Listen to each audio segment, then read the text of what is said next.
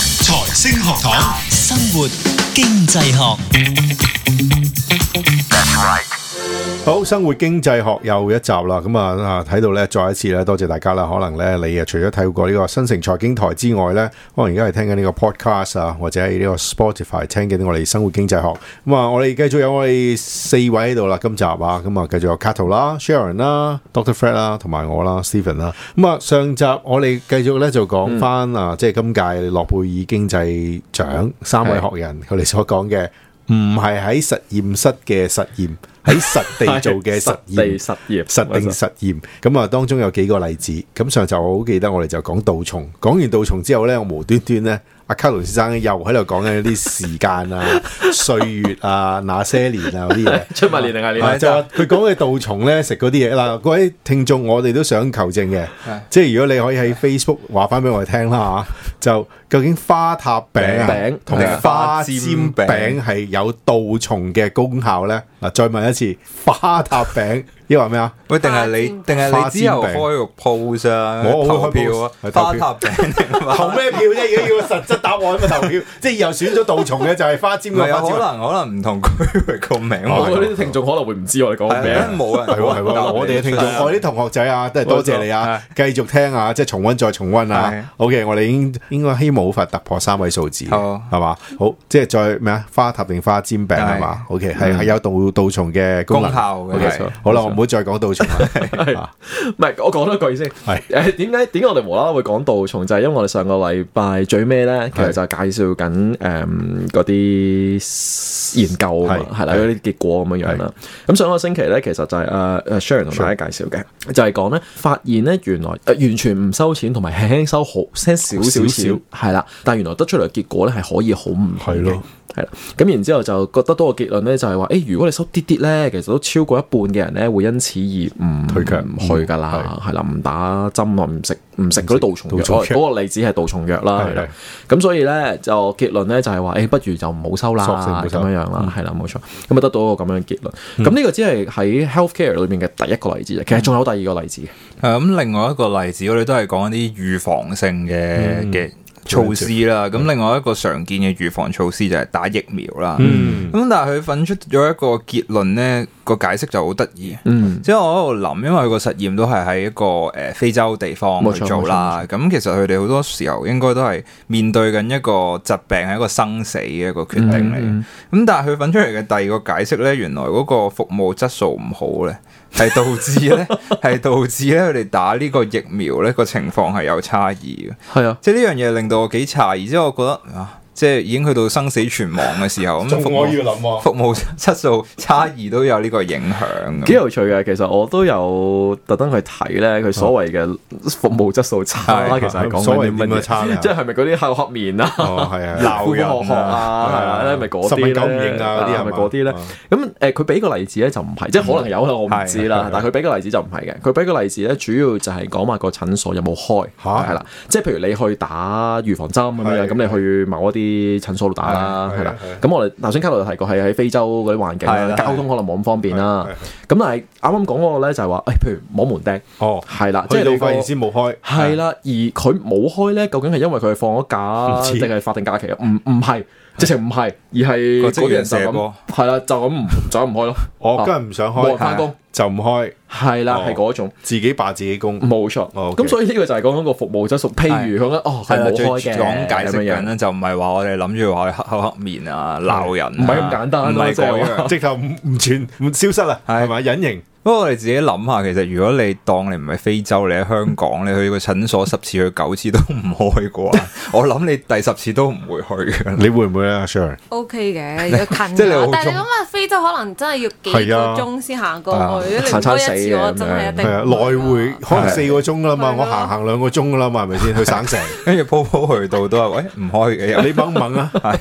即係即係就算長跑冠軍啊就咁算話 生死存亡長跑冠軍、馬拉松選手都搞都猛噶嘛，啊係咁我哋又講咗原來佢嗰啲即係個情況就係原來如果嗰啲職員成日都曠工嘅，係嗯咁原來會影響到佢哋打疫苗嘅情況。咁佢哋就研究下，咦究竟可唔可以做一啲流動嘅疫苗診所哦咧？咁咧呢個流動疫苗診所當然啦，我哋個前提就係佢唔可以成日曠 工啦。咁即係佢係一個流動疫苗診所之餘咧，佢係一個經常都有人開工嘅係啦，診即係所佢嚟嘅保證有人係嘅，就同你講係嗰段時間有一定有人喺度，你係啦嚟就一定有得打。即係人肉咁嘅意去思到嗰度係嘛，系啊，即系开架车咁 咯，即系佢就孭住就跑過。係 我唔理你啦，我唔理你啦，我啊總之你去到，总之你就一定有得服務啦啊本身你又近啲，係二嚟你又可以一定肯定咗你，你揾到佢就啊係揾到佢就有得打就噶有得打啦㗎啦。係啦，咁個情況佢得出嚟嘅結果就係，如果啲傳統嘅診所咧，咁打疫苗嘅率咧只係得六個 percent 嘅啫。如果係頭先咁係低啊，如果頭先嗰種流動診所式咧，就會去到十八個 percent 嘅。三倍喎，係啊，其實我啱啱就係想講，誒誒誒，阿思明啊講呢樣嘢好啱。其實即係有啲人第一個反應就係吓，都係得十八個 percent 咋，係啊，咁係都係低嘅，但係爭三倍喎三。倍喎。係啊，同埋咧，我哋好直觀咧就會覺得，喂，咁呢個服務態度嘅影響，咦都幾大喎，啊梗係大啦咁樣樣。係但係其實咧，如果你唔做呢個實驗咧，其實你未必知點解嘅。嗯，係啦，即係其實有好多解釋噶嘛，佢唔去，可能第一佢佢佢唔中意咯，係係係啦，或者但係佢覺得冇需要咯係啊，或者可能我覺得好貴咯係啊，或者可能係知識唔夠啦係啊咁樣樣。咁其中一樣可能就係因為佢去到原來服務質素差或者唔開啦咁樣樣。嗯咁揾最後得到咁嘅結論話，誒、就係、因為呢一個有冇開門呢、個情況就係個 concrete 嘅理由啦，就係、一個實際實際嘅理由啦。其實都係一個研究嘅得出嚟嘅結論嚟嘅。嗯，係如果唔係你唔知噶嘛，其實係你就係見到個數字好低咯，係啊，係啦，咁你唔知。咁而家呢度就見到，誒原來係有十八 percent，即係升咗三倍嘅。咁但係除此之外咧，研究人員仲發現咗多一個 tricky 嘅地方喎，一個係有趣嘅地哦方喎。係咯，咁佢繼續轉落，可能佢覺得十八趴都係麻麻地嗯咁，仲有滿足冇係啦？仲有冇辦法可以改善到個效係啊果啦咧？咁佢就發現咧，佢做到一樣嘢，就係如果你去打針嘅話咧，每個家庭就會俾一包扁豆你。即係貼埋錢俾你。哦即係係啦，哦，即係有着數嘅有着數打嘅完就俾包扁豆你。咁好啊，係啦，咁呢個情況我哋得到扁豆之後咧，咁呢個打針嗰個率咧就去到三十九趴啦。兩倍接近，係啊，好緊要啊，由十八個 percent 去到接近四十個 percent。係啊，係啊，即係呢個個 double 噶啦，其實。係啊，喂，咁喺呢個角度咧，就睇到一樣嘢。誒、其實印證翻我哋上一個星期提到嗰個結論嘅，即係係嗰啲人其實係非常之 price sensitive 嘅，係佢哋即係佢對價格好敏感。哈哈或者咁講，喺呢個情況，佢哋其實佢唔係俾錢佢啦，係啊，俾個農作物佢啦，係即係俾俾咩啊，俾一袋袋扁豆，扁豆係啦，俾袋嘢佢，咁佢覺得有着數咧，咁佢真係會去嘅，係啦。咁所以咧，誒呢個故事裏邊，我哋一方面見到咧，其實有一啲方法咧，可以去大幅咁樣去提高嗰個疫苗嘅叫咩啊，接接種率接接種率率係啦，由乜都唔做嘅時候六個 percent。去到十八，去到十八個 percent，最後去到三十九個 percent。咁我哋當然，我哋都會問一個問題嘅，就係、但話係。點解係扁豆咧？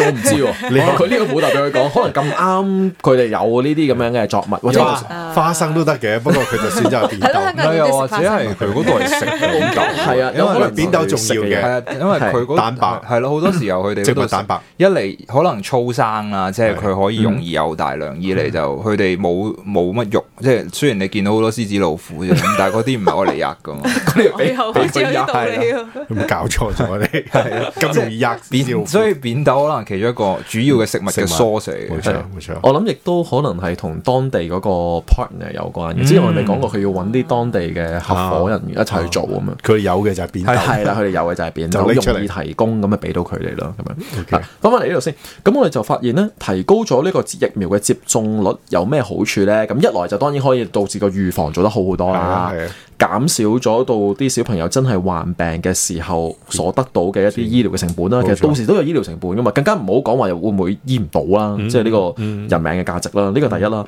第二咧，其實對嗰個成本咧，誒、都有個好大影響嘅。點解咧？就係話咧，原來呢啲去幫人接種疫苗嘅流動中心咧，其實佢有好大部分係所謂固定成本嚟嘅，即係話你去 set up 呢一個中心，誒、要一大筆錢嘅。嗯，咁你去請一班人翻嚟去做咧，其實亦都有一筆一大筆一大筆錢嘅。係啊，而呢一啲咁樣嘅錢咧，同你最後究竟你 serve 到一百個人，定係一千個人、一萬個人咧，係冇直接關係嘅。即係話都我冇成立一間嘢咧數係字，啦，我成立一間中心咧，咁我 serve 得，如果淨係 serve 得一百個人，咁你個平均成本咪好貴咯。嗯，但係如果你有咗呢個中心之後，你可以 serve 到一萬個人嘅話，你嗰個成本其實平好多啦。係啊，因為個成本係一樣噶嘛。咁所以呢個角度去睇呢，誒、呃根據嗰啲 researcher 嘅研究係發生咩事呢？就係話呢，如果你乜都唔做嘅話，頭先講過，只係得六個 percent 嘅啫。係啊而如果你用流動中心十八個 percent，嗯送埋扁豆三十九個 percent，我哋淨係比較有送扁豆同冇送扁豆，即係話增加咗接近一倍係啊，嗰度呢，其實嗰個平均嗰支疫苗嘅價錢呢，其實係由大概美金五十六蚊一支跌到去廿八蚊一支，嗯即係跌咗一半。哦即係反正都係蝕錢仲蝕少咗添。其實係平均嚟講，我係用少咗錢少㗎，咗錢啦係係咯已經計埋個扁豆嘅 成本係呢一個哦，計埋添啦，已經計埋啦。咁我仲平一半，抵啊，所以就應該要咁做啦。就要送扁豆啦冇。錯。好，翻嚟再傾。